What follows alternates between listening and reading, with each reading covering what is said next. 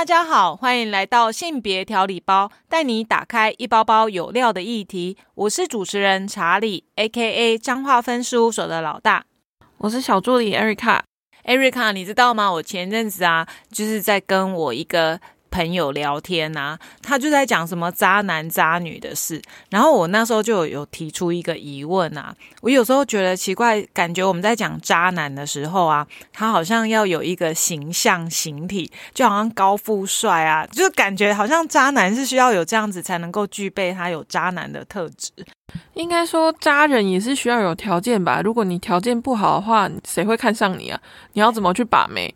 对啊，可是你知道吗？我发现啊，有一些渣男其实并不是高富帅，或者是就是他不是有外在的人，所以我那时候就跟我朋友有一点质疑，那到底渣男是什么啊？有一些男生看起来其实也不怎么样，可是他会觉得我就是渣男，我真的不知道他哪里来的自信，觉得自己是渣男。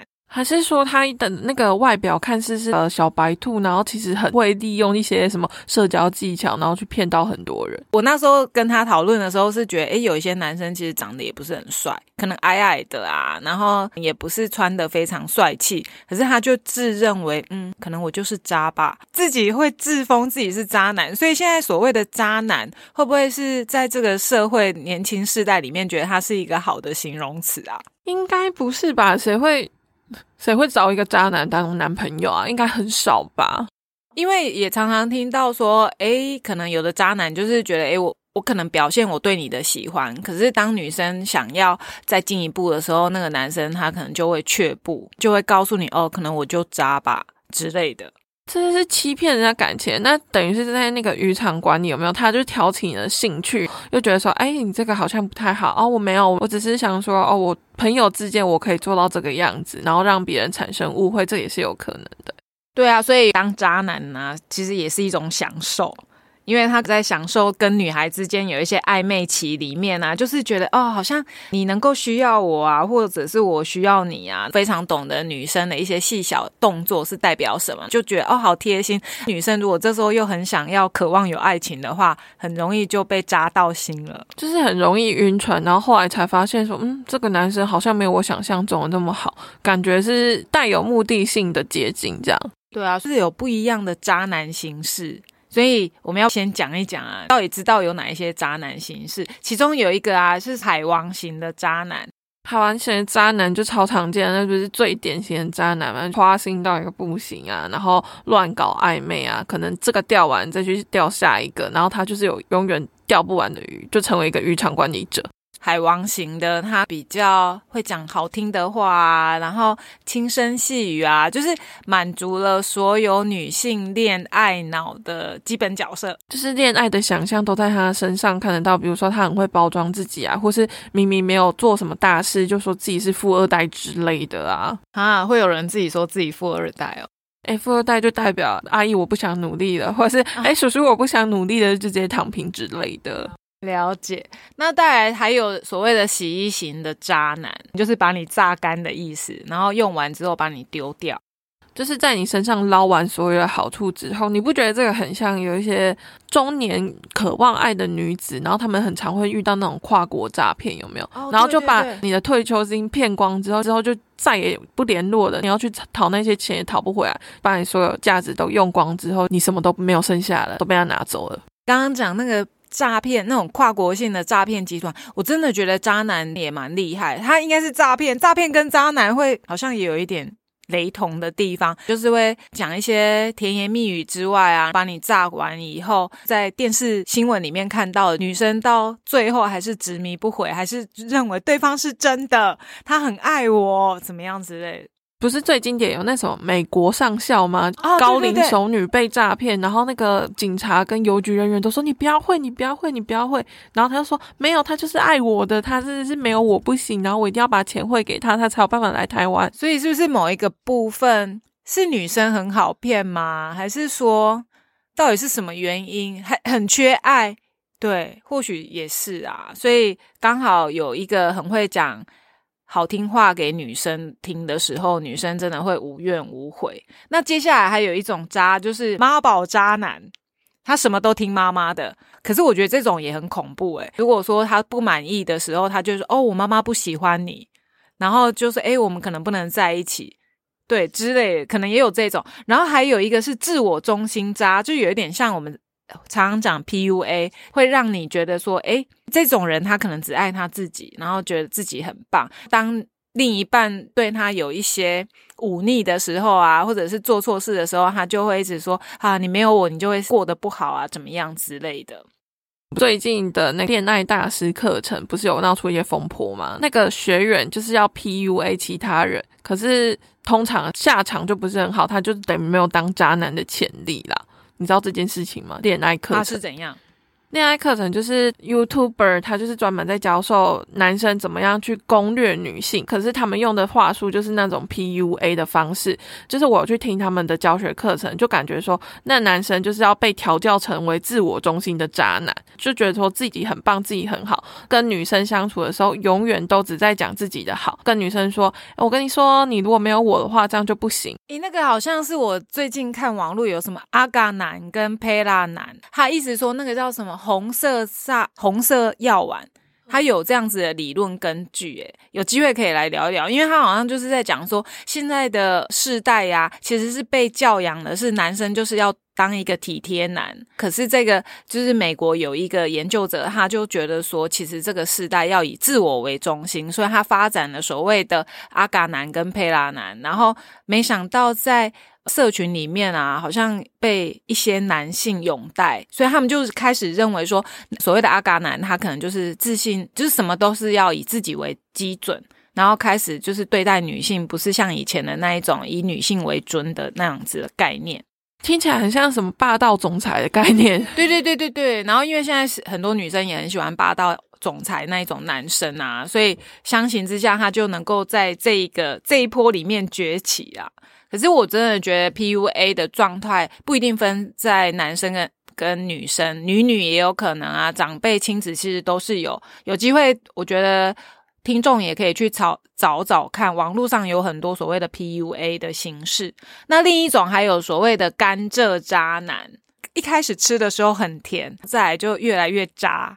就是渣到要吐掉，然后那种东西是没用的废物。对啊，有时候如果恋爱脑冲刺的时候啊，男生又不懂得尊重或珍惜啊，我觉得有时候遇到甘蔗男几率应该也蛮高的。因为有时候我们会很渴望一段爱情的时候啊，就是会无怨无悔的。一直付出嘛，很像鬼遮眼那个。可能一开始谈恋爱的时候不是有甜蜜期嘛？他甜蜜期对你非常非常的好，后续就是表露本性的。你之前可能跟他约法三章的事情，他都做不到，用这个来欺骗你，或是做什么样子的内容，让你觉得说，哎，我们一刚开始这么甜蜜，那后面你为什么要这样对待我？感觉综合起来，这种人也蛮常出现的。要怎么防止，或者是怎么去认清楚所谓的渣男？到底是什么？根据一些社群实验室的整理啊，我们也会发现渣男有五大行为。我们来讲一讲第五名开始好了。第五名，他是有一种控制狂行为。控制狂就是要求报备你自己所有行程嘛。你如果去哪里没有跟他讲话，他就是生气。结果你跟他说，不然你也跟我讲说你要去哪里，他也会生气。他会觉得说你为什么要控制我？就是有双标的概念出现。对啊，双标的最恐怖啊！你怎样，你什么都要跟我讲，可是我我自己要做什么？哎，你问那么多干嘛？然后如果说你被要求啊，他还会生气啊，会反驳你。你知道这些要干嘛？啊，我不是跟你说我只是跟朋友出去吗之类的？哦，这种人真的很多诶，可是他们就会觉得说，没有我这样子是在关心你，这样子在爱你啊，你为什么不让我爱你？会有这样子的状况出现。觉得控制狂行为一开始一定都会。用软硬兼施，他可能会跟一开始会说：“哎呦，我是真的很爱你啊，就是朋友而已嘛。”可是当如果对方他又一直逼问的时候，他就会开始有一些暴力行为，可能言语上或精神上，就觉得你管太多了吧。所以渣男的第五名会是从这样子控制行为开始出现，但我觉得这种状况也不分男生女生，就是想要知道别人的行踪。我们不是有一个同事啊，他也是常常会很好奇的询问，哎，你要去哪里呀？跟谁去啊？然后居心迷疑就是会问啊，但是我们问他去哪里的时候，他就保守到死都不愿意告诉我们。对啊，这真的是双标的概念呢。因为同除了同事之外，也是有其他朋友就会问我说：“哎，你去哪里啊？这好玩吗？”我就跟他分享大概的行程，可是他会 detail 到说：“那你们去那里之后还有去哪里嘛？那这个景点到那个景点要几分钟？”我说：“干你屁事！到底你知道这些要干嘛？我跟你讲，你也不会去啊。你就是好奇别人生活，想要控制，尤其是在情侣关系之中的话，这种控制行为更常见。再来第四名啊，渣男的行为第四名就是对感情三分钟热度，来去一阵风，骗到手没多久就说：“哎，我们分手吧。”对感情还不是那么知道的时候，不是都会想要多尝试嘛？他们可能会觉得说，哦，这个女生我已经得到过了，那我就去换下一个，然后再下一个。对待感情，好像觉得说，哦，曾经拥有过就好了，可能一天两天也爽，之后就换下一个，这很多诶。所以其实这个也让我想的是说，诶，到底我们之前都常常会听到说，诶，我是要先确认关系以后再跟他。有性行为的发生，还是说，哎，先性行为看合不合，然后再确认关系？是性行为双方不合，你们分手了，那你觉得这样算是渣的行为吗？先上床了之后没有下一步，这是渣男吗？我当然会觉得是渣。可是如果说当女生就觉得，哎，我就很爱他，我觉得只要卡到很多的情感因素啊，我觉得那个被迷晕的那个人，他总是不会接受事实的。我觉得这很难讲诶，因为他对你就是三分钟热度啊。我们不是说好先试试嘛？觉得试过之后，我们就是不适合啊。双方资讯不对等的状况会产生一些纷争吧。我真的还是认为要交往之前啊，对于彼此的价值观啊，可不可以稍微先聊一点，再往深入交往？不然我觉得有好多的不确定性哦。因为男生女生他本来男生是以外显的生殖器官嘛，那女生是内隐的，所以其实基本上我觉得身体结构就不一样啊，所以刺激感也不太一样。与其在还没有确定，就是都什么都没有，我觉得可以先从朋友做起啊。但是我觉得感情的事情有时候真的不是我想要控制我就能够控制。想要照着我一定的 SOP 走，那真的是很难说。只能说我们要非常小心。如果你发现你喜欢的男生他可能会有这些举动，你可能要特别的小心跟注意。然后再来就是渣男的行为，第三名就是有暴力倾向。他可能一言不合就想要动手，可能像我们刚刚讲的，跟控制狂行为一样嘛。一开始就是好好的跟你说，可是如果当他觉得你一直在那边撸掐掐的时候，他生气了，他就可能就开始会有一些动手的状态。刚刚讲一言不合就动手嘛，这是一个我对你的举动。然后另一种就是会威胁你，他可能会跟你讲：“哦，你你敢离开我啊，我就自杀给你看。”就是有很多的是一种精神暴力的部分，然后情了啊，有的人真的，我觉得既然能够成为渣男啊，我觉得他本身就很会讲话吧，然后渣很会讲话的人，他的情绪勒索功力应该也不是很低的，应该超高的那种吧，他会利用各种话术让你觉得说。对呢，我好像不听他的话，好像是我的错一样。哎，他都对我这么好了，那是不是换成我要对他付出？就感觉说被害者应该不是说被害者，就可能被控制的那个人就会反过来想说，是不是自己不够好，是不是自己不够听他的话？可是这一种也是一种暴力，精神层面的暴力，更还有的就是那种肉体的暴力，说你敢离开这里，我就割腕给你看。对啊，就是有些新闻不是也是这样讲嘛？他常常就是说，哎，你只要跟我分手，我就杀光你全家。像我之前啊，记得我二十几岁出去工作当会计的时候，我有个同事啊，他跟他前任分手，可是前任不想分，因为已经在一起十年，就有点不甘愿。他每天都去他家对面盯梢，然后还讲说，如果你真的要跟我分手啊，你们全家都给我小心一点，因为他真的可以在他家的窗户看到对面那个男的在前面。窥视他们家，那以前又没有跟烧法，所以他其实是处于在很恐惧的状态之下。可是没多久他就要结婚了，所以你知道，在结婚他就搞得好像明明结婚是一件很很风光又很开心的事情，他就好像要偷偷摸摸把自己嫁掉。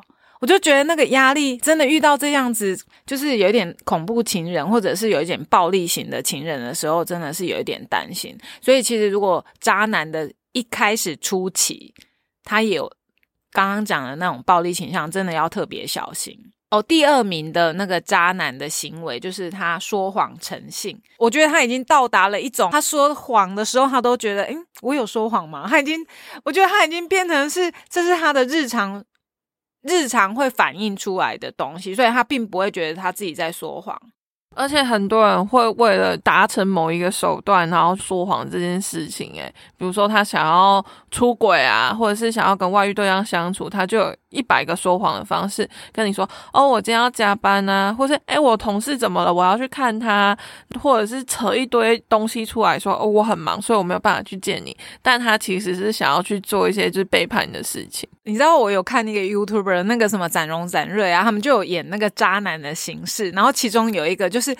他有女朋友一号、二号、三号，然后他就可以非常，反正就是渣男行为，好像同时会跟很多女生，他也不会避讳。譬如说他在跟一号吃饭，然后二号打电话来，他就说：“baby，你在干嘛？”他就说：“哦，没有啊，我现在在忙啊，怎样之类。”因为情侣之间每次挂完电话，不是都会讲 “baby”，然后嗯亲一下之类。我记得那个谁展瑞还故意就是在电话里面说 “baby，baby，baby”，一直叫啊。一号女友就问他说。那是谁呀？因为女朋友一定觉得你，你还会叫谁 baby？可是你知道吗？渣男很厉害，他真的很会把所有的事情都变成非常的日常。他就跟他讲说：“哦，我妈啦，我妈打电话来啊，然后就我家的狗啊，他就是一直说什么他最近在发情啊，然后等一下要叫我带他去看医生之类的。就是他可以，我觉得这种人真的也蛮厉害。我觉得我们之所以不能变成渣男渣女，是因为我们。不太会演戏，我们也不会说谎，所以就会变成哎，说谎的时候就很容易就露出破绽，很容易被发现。可是这种人他就变成是一种日常，他可能把假的也变成真的，融入在他的生命里面。这已经是他的日常，所以他觉得哦，这些话就很正常，就可以从他嘴巴里面说出来。可是像我们可能会觉得心里好像有点负担，好像没有办法去为了某件事情，然后跟对方说谎。但是像这些人真的很厉害，信手拈来，就是一个说，嗯，哦，我等一下要去哪里？哦，我的那个 A 朋友要跟我去哪里？哦，我的 B 朋友要跟我一起去泡温泉什么之类。但其实都是跟自己的小三、小四、小五这样。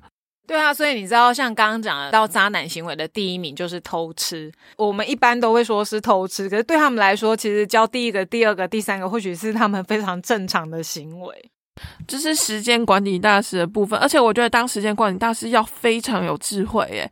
你要安排说，比如说一星期七天嘛，你可能要分成一三五给小美，二四六给小玉之类的，全部都要分完。如果你有第三个、第四个的话，你可能要划分说，哦，这一天的几点到几点是谁，然后这一天几点到几点是谁。我上次跟他聊到哪里，我觉得这很厉害。要成为时间管理大师不是一件容易的事诶。哎，你刚刚这样讲，我突然想到啊，你不是昨天有分享一个你的朋友啊？他不是说他偷吃的行为，就是他可能会有什么保险业务员的什么群组？你要不要说给大家听一下最近的偷吃的手法是什么？哦，最近偷吃的手法，不知道各位听众有没有使用过那个 IG 便利贴的功能？IG 便利贴的功能就是在你跟人家的讯息窗那边，你可以发自己现在目前想的想法，然后有人呢就利用那个 IG。便利贴的功能做偷吃的行为，这是一个女生发现的。她想说：“哎，今天男友怎么突然说哦几点几分在哪里吃火锅？”她想说：“我们又没有约，因为他们同居，所以很多时候都会在一起。”然后她就想说：“又没有约。”后来她才发现说：“哎，他们共同的朋友的朋友也发了一个今天好想吃火锅。”她才发现说。天呐，他们两个竟然已经就是有一腿很久了，他完全没有办法接受。说，哇塞，现在功能推出到哪里，你们偷吃的那个方法就到哪里，真的是。哦，科技在进步，偷吃的方法也在进步。诶，像刚刚讲的那个保险的部分呢，就是把自己的呃小三可能变成某某保险员，就备注那边变成某某保险员，开群主啊。呃，女生看到的时候就会说：“哎，你怎么跟这个保险员讲？”他就会说：“哦，没有啊，我就是最近想买保险什么之类的，所以才会跟他聊。”但殊不知一打开，可能就是一些聊色的部分，或是想说要去哪里偷约会这样。所以你看，我觉得偷吃的方法真的是很多种。可是我昨天看那个什么 WTO 姐妹会的时候，它里面有一个也是一个美国女生，她就说女生哦一定要相信自己的第六感，因为她发现她男朋友就是一进门，她觉得好像不太一样，然后她就去跑去客房，就没想到真的是有看到一个女生，你就会觉得说哦，对，偷吃的人有时候女生应该是要觉得有有一些怪异的地方，我们稍微。点进去看一下，或许真的是不太一样。其实点进去看一下，我觉得这好像又可以扯到议题，就是说手机到底可不可以开放给另外一半使用？诶，因为有些人不是觉得说手机是非常私密的东西，就算是另一半也不可以看。可是有些人就说，如果你没有做亏心事的话，为什么不能给我看手机？这也是很常容易引发情侣间争吵的原因。最近呢，我也为了这个议题啊，有去看 D 卡里面呢，就有一篇，他就是写说我是渣男。想问就问，就是他想要让更多人来了解渣男的心理，他就希望说，哎，可以提供对有想问什么问题，然后我就稍微看了，其中有一个有几题啊，他就说啊，哈，就有人问他说，做这件事情你都没有罪恶感吗？然后下面他就回复说，不会啊，因为不够爱。再来就是又有人问说，到底是怎样的女生，男生会想要只是玩一玩？就回答他说不自爱啊，随便呐，没有内涵呐，这是最基本的。但是通常去夜店呐，还是交友软体这种女生最多。然后或者是说女生本来就是很外貌协会的，很爱钱的，她就会觉得说，就算很喜欢你也不要表现的太明显。然后这些上面所说的，其实大家都知道，但她自己认为说好女孩啊会被玩，最主要的原因就是单纯，因为她觉得信任是必须慢慢累积的。而不是一开始就去信任，然后慢慢失去。应该是说要让男生觉得，哎，即使你没有我，你还是会过得很好。不然很容易恋爱脑，然后整个世界都是以对方为基准。对啊，然后再来还有人问他说啊，哎，你有没有一任分手后你会很想挽回的？因为问这个问题，他可能都觉得渣男嘛，就是一个一个换过一个。那到底渣男有没有真心？那个渣男就回说有啊。有想要挽回，就是我的初恋，因为我初恋我们是很认真的对待对方，可是后来呢，女生要出国了，所以他们就选择分手。为了这件事，他难过很久，很痛苦。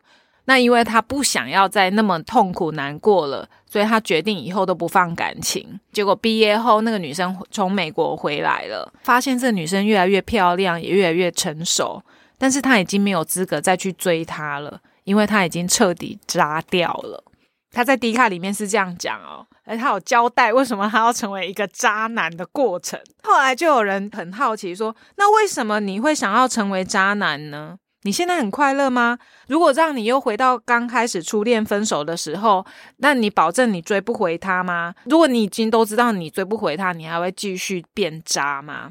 他回应的非常的合理，他就说：“因为刚分手的时候实在太难过了。”我只想要快乐，也不想要自己一个人。其实最主要是因为初恋的家人啊，觉得他的条件不够好。就我觉得渣男可能也有一些自卑的心理吧，觉得自己因为被嫌弃了。是不是透过这些方式来建立自己的自信感？我还是很有自信的，我可以去骗别人，从中获得一些正能量之类。这可能就是我们没有办法知道的。可能会觉得其实我也没那么烂啊，还是说好啊？你们觉得我烂啊？那我就是一直烂下去给你们看啊！也不知道有没有出那种渣男心理学之类的，可以多了解一下他们的世界。但是，其实，在里面也有一个题目啊，就是问说，你这么渣，你在这样渣的环境里面啊，你有没有想过，你要好好的去认识一个女生，还是说，诶，这个女生看起来不是玩咖啊，但是她很喜欢你，你会怎么办？然后他就回答他说，他不会喜欢这种女生，因为如果说单纯的女孩啊，她只会想要跟他做朋友就好了。那如果女生有跟他告白，他是会拒绝的，所以感觉他是。有原则，渣男的底线，渣男有原则，有原则的，不随便渣的。他只渣，可能针对他啦，因为我真的觉得，像我们讲渣男形式有很多嘛，但是他的真心诚意在那个当下表现出来，应该就是这样吧。可是这样也会让我很想要问一个问题，耶，就是说，当暧昧期间，你一直在。吊别人胃口这样子的行为算渣吗？或者是说啊，我跟他发生性关系以后，我才说我跟你只是有性行为哦，我是没有要交女朋友的哦，这样算不算渣？这个很值得讨论，因为我觉得你如果没有确认关系之前，大家都是自由的，不是吗？是没错，对啊。可是我我会问这样的问题，是因为我我有一个朋友，他也是这样。他说，因为他其实是知道男生邀请他是要发生性行为，他第一次拒绝，可是第二次因为已经第二次，所以他想过了很久以后，他就决定去赴约去喝酒，他们就发生性行为，过程也都非常的美好。可是当发生以后结束了，男生就讲一句说：“哎，我我是没有要交女朋友的。”所以他当下在那个床边，他说他难过好久。可是他们也没有说，就发生这件事情之前也没有任何的承诺啊。没有啊，男生就有说他是他有讲过他是因为什么原因。可是因为开始有示好吧，就我是这样，因为在他的论述过程，他都觉得这个男的是真心诚意的，只是他现阶段因为工作的关系，他没有办法交女友。那如果是这样，他到底算不算渣？这听起来像是个借口哎，他们到最后是怎么样？是有联系的吗？还是他们一直保持固定的性行为的生活？可是他还不是真的是男女朋友，那就是固定约跑步啊。如果双方有共识，我觉得就无所谓。但如果是有一方是晕船的话，那我觉得情况就非常不妙了。可是。因为我朋友他有晕船了，而且他很爱很爱这个男的，所以他现在是觉得没关系。那如果说有肉体的关系，那看有没有可能有机会，他会慢慢的爱上他。我觉得不要想用一个肉体绑住男生啊，除非你有好到就是让那个男生没有办法再去找下一个。那对他们来说，本来就没有约定好的束缚存在的话，所谓束缚是说，哎，我们又不是男女朋友。可以去做我自己想做的事情，包含我可能除了你之外，我还有第二个、第三个人，那你就不会是我的择偶对象之一啊。他只是想要，就回归到最原始的，他就只是想要约你做炮友而已。其实道理我觉得大家都懂，可是如果当我们是在那个当下的 moment 的时候，我真的觉得很难脱离。就像我陪我这个朋友也很久了，但是他就是。我觉得他很难被拉起来，因为你要是说的太直白，我可能就失去了这个朋友。可是你不说直白，你又觉得看着他这样子，你也很伤心。但是他最近有跟我说，他想要试着再去认识其他的男性朋友。那我听到以后，我其实是欢呼的。然后他对于我的反应，他一直问号，他觉得说为什么我要这么开心？然后我只能跟他说，其实有一些事情我真的不好跟他说。但是我听到他愿意再开启他自己。另外的交友圈，其实我还蛮替他开心的。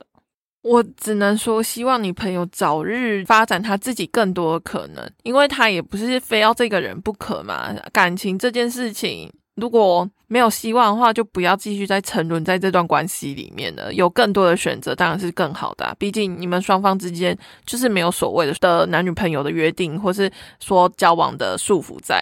但如果说听众朋友也有类似这样子的状况，其实我会很建议啊，真的不要投石只在一个自己觉得你很爱他，可是实际上对方并没有给你付出任何的回应。其实，在做 podcast 的过程，因为有收集一些资讯嘛，你就会发现，有时候我们当喜欢一个人的时候，我们常常会自我幻想他很多事情，脑补吧，就是本来没有的，他只是一个行为，他可能问你吃饱了没，你就会延伸说，哦。他担心我诶，或者是会有很多纠结在自己的心里面产出。可是如果说你真的有听到你的朋友一直提醒你说：“哎呦，他是渣男，或者是他不是真的爱你。”我们真的不要一直很固着在替他找借口。没有，他不是。我觉得我们反而可以听一听他之所以会是我们的好朋友说的话。我觉得还是需要去倾听一下。然后我们试着真的可以的话，再去用社交媒体。如果我们是习惯参加什么婚友社，现在应该没有。但是我是说，如果你喜欢在网络认识朋友，那我们就多去滑，多去认识其他人，把自己的可能性再变多一点。或许在这个过程里面，你可能也会再遇到一个，诶，真的懂你的，可以跟你聊天，甚至可以跟你有未来的另一半，重新的检视，诶，你跟这个男的到底合不合适，而不是说，诶，好像我离开他，我就会痛苦，然后很多的想象，觉得都是自己给自己的。当然，我相信。分开的那个是很痛苦的过程，可是我觉得在过程里面，我们其实也是试着让自己往更好的方向前进。不是在那一段关系里面的人来说，会觉得说：“哎，你怎么那么傻？他都已经跟你挑明说清楚了，你为什么觉得还有努力的空间？”可是，在于感情之中的人，他可能会觉得说：“是不是我再努力一点？是不是我再为他多做一点点？那他就会变成我的。”我觉得这真的是很难去拯救出你的朋友，因为总觉得要靠他自己想明白才有办法，不然的话，就像你刚刚讲的，你可能没有办法跟他讲的太直白，因为你怕失去这段友情，那也是只能到他自己想明白之后。